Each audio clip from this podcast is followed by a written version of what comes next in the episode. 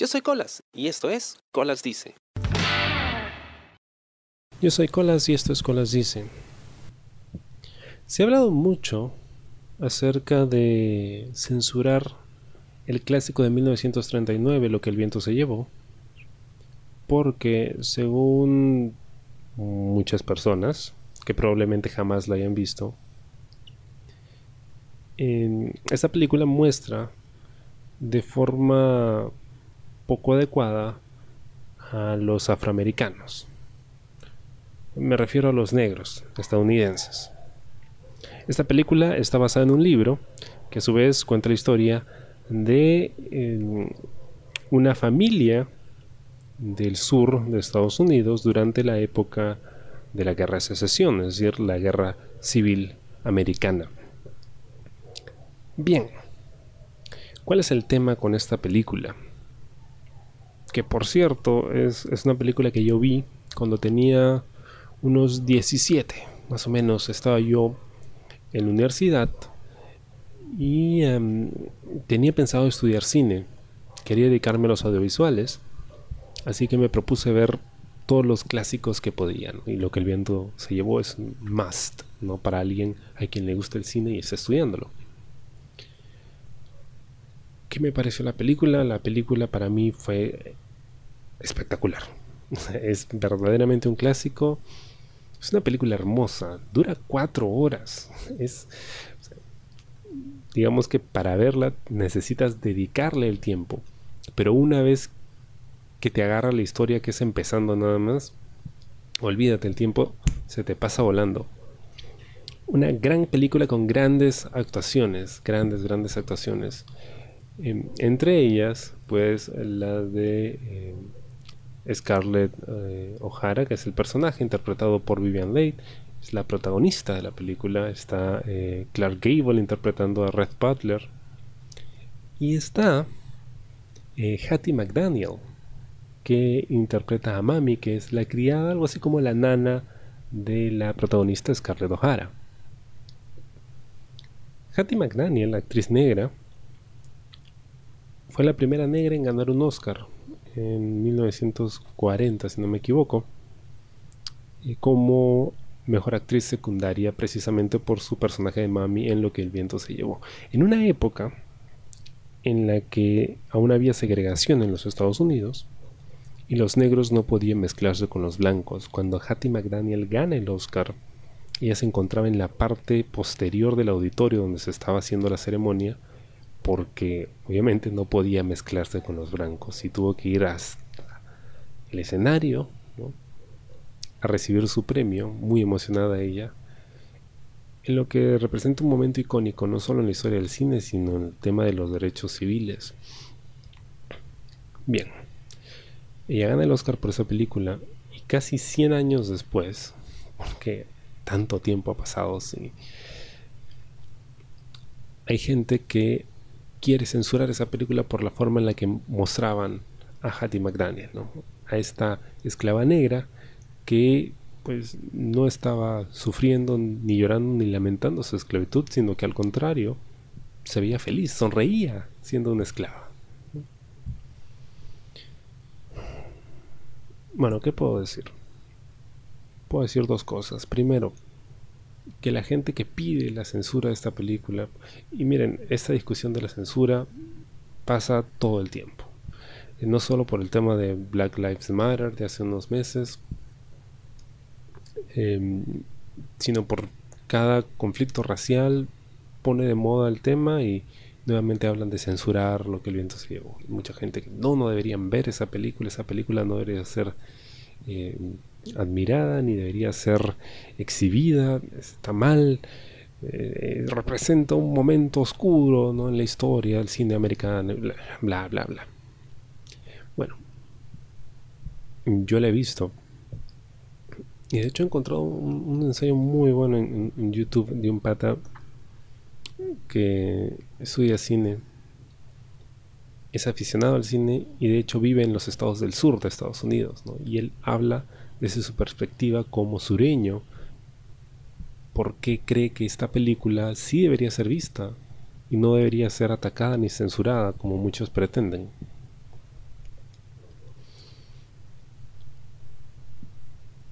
Yo no veo nada fuera de lo normal en esa película, considerando que fue hecha en 1939 y basada en un periodo de Estados Unidos donde la esclavitud era normal. Y además porque la película jamás celebra la esclavitud. La película lo muestra como algo, o sea, es algo accesorio, ni siquiera tiene que ver, porque la historia ahí es Scarlett O'Hara, ¿no? Y su lucha por, por conseguir lo que sea que ella quiere. Entonces, si alguien la critica y dice que es una película racista y que, y que está mostrando a la gente negra en condiciones eh, deplorables, en condiciones em, humillantes, quiere decir que no ha visto la película, que no sabe de historia y que no entiende qué cosa está tratando de decir la película, que por cierto es bastante adelantada a su tiempo porque de forma muy inteligente critica ese modelo económico, ese modelo esclavista. Donde los malos al final no les va bien. Pero bueno, lo segundo que me demuestra esto es que la gente está desesperada por poder quejarse de algo. Está tan aburrida con sus vidas y esta especie de cultura, no, ni siquiera es una cultura, ¿no? De, este hashtag de, ser woke, ¿no? Despierto, ¿no? O sea, consciente, ¿no? Ver más allá de lo evidente. Ha convertido a la gente en un montón de, de nenas lloronas, engreídos, que se quejan de todo, ¿no? Se quejan de todo y no hacen nada, no hacen nada concreto más que quejarse. Ni siquiera saben por qué se están quejando, se quejan porque es lo que está de moda. Bueno, esta controversia, que no es solo con lo que el viento se llevó, es una infinidad de películas, me recordó mucho a un debate del eh, programa de YouTube Movie Fights de Screen Junkies eh, que vi pues hace varios años. Es un programa de debates sobre películas. Si te gusta el cine pues es un programa muy divertido. Y recuerdo que en, una ocasión eh, estaban debatiendo Kevin Smith el director de cine y Dan Murrell que era youtuber y además es eh, eh, pues era el campeón de, este torneo de movie fights y se les hace una pregunta a los dos si pudieras borrar una película de la existencia ¿qué película borrarías? Dan Murrell siendo fanático de Tiburón del clásico él eligió Tiburón 2 la secuela como la película que él borraría de la existencia. Una película que él considera tan mala que no debería existir. Pero Kevin Smith eligió El triunfo de la voluntad, The Triumph of the Will, que es la película propagandista que eh, se produjo durante el régimen nazi en la Segunda Guerra Mundial, producida por Goebbels, el ministro de propaganda, a pedido de Hitler. Y obviamente todo el mundo supo que, Dan Morrell estaba perdido, ¿no? Porque ¿cómo podrías justificar que exista una película sobre el nazismo, ¿no? Obviamente, esa es la película que hay que borrar de la existencia.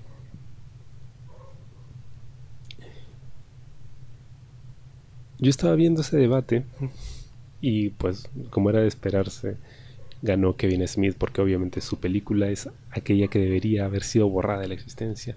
Yo pensaba, si yo estuviese en lugar del contrincante de Dan Murrell, ¿cómo podría yo argumentar que la película está hecha por Hitler y sus amigos? Sí debería existir. Y entonces me di cuenta de algo muy importante. ¿Por qué debería existir el triunfo de la voluntad? Que por cierto he visto. La vi cuando estaba en la universidad. Y recuerdo que mientras la mayoría de mis compañeros no hacía caso, un amigo y yo estábamos pegadísimos con la película porque es una película muy bien hecha, es, increíble, funciona muy bien. Y ya empezaba la película, el profesor notó que estábamos tan concentrados que la apagó y dijo, no, mejor hasta aquí nomás porque ya los está convenciendo. Y eh, puede que sí, porque es una película muy bien hecha.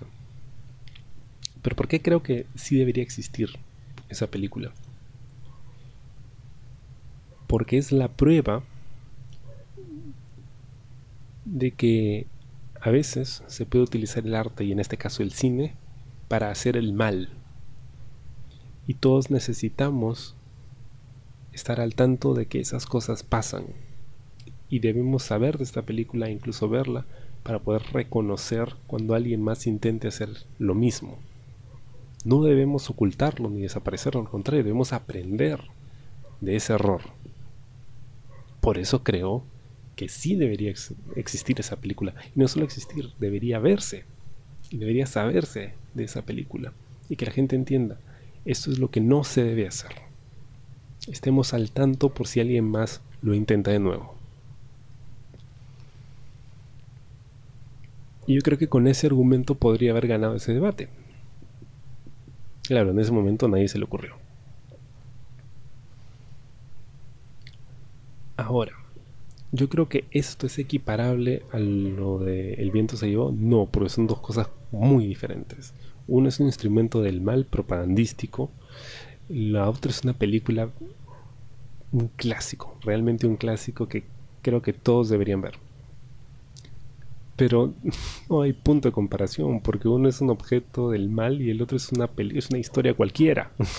Es una gran historia muy bien contada y muy bien actuada pero es una película inocua.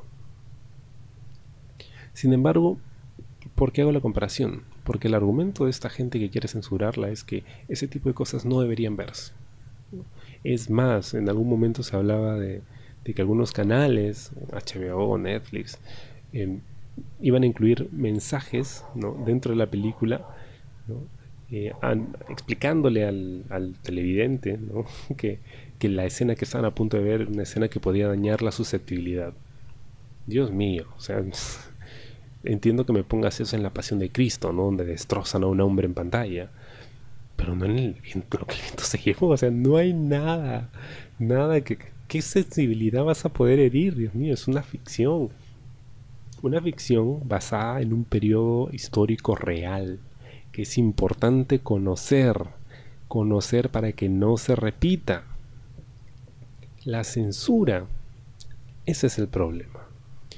Porque cuando tú censuras algo, estás negándole a la persona la posibilidad de conocer esa realidad y de poder tomar conciencia de ella para que en algún momento, cuando tenga la posibilidad, pueda combatirla y pueda hacer lo que sea necesario para que no se repita. Es la censura lo que debemos temer, no las diferentes visiones que se tienen de la realidad. Si algo está mal para su tiempo, ojo, porque las cosas varían de un momento a otro si algo está considerado como malo, no lo escondes, sino lo observas, lo estudias, te preguntas, ¿de dónde viene eso? ¿De dónde viene esa idea? ¿Por qué se hizo? ¿Por qué pensaban así en esa época? Hay que reflexionar sobre ello para no cometer los mismos errores. Nada de esto se aplica a lo que el viento se llevó, pero es una película perfecta, es, hermosa y además es una película hecha hace casi 100 años. o sea, no puedes esperar que una película hecha en esa época se adapte a los cánones de ahora. Ni hablar. Todo tiene que ser visto como un producto de su tiempo y reflexionarlo en ese sentido.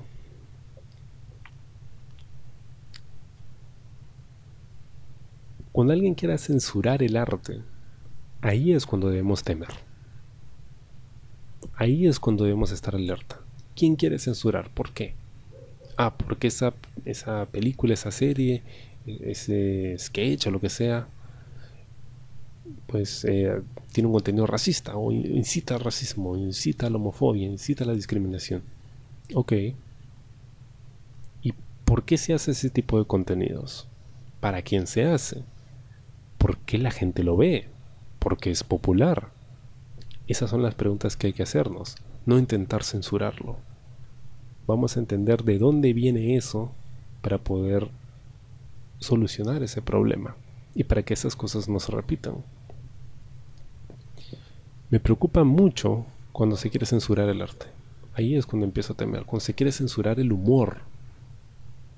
Miren, se puede hacer humor de cualquier tema, cualquier tema, literalmente.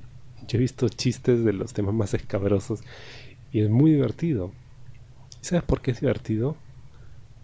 Porque puedes hablar de eso finalmente y reírte.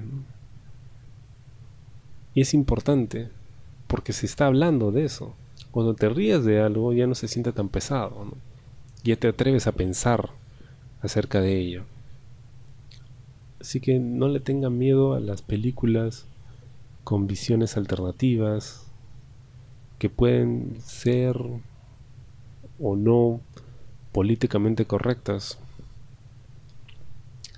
y mucho menos a clásicos del cine o cosas que se han hecho pues hace tanto tiempo. Témanle y critiquen a aquel que quiera censurar ese tipo de cosas. A eso sí hay que tenerle miedo. Espero te haya gustado el programa de esta semana y conmigo será hasta la próxima. Yo soy Colas y esto fue Colas Dice. Chao. ¿Te gustó el programa? Sí. Suscríbete y comparte.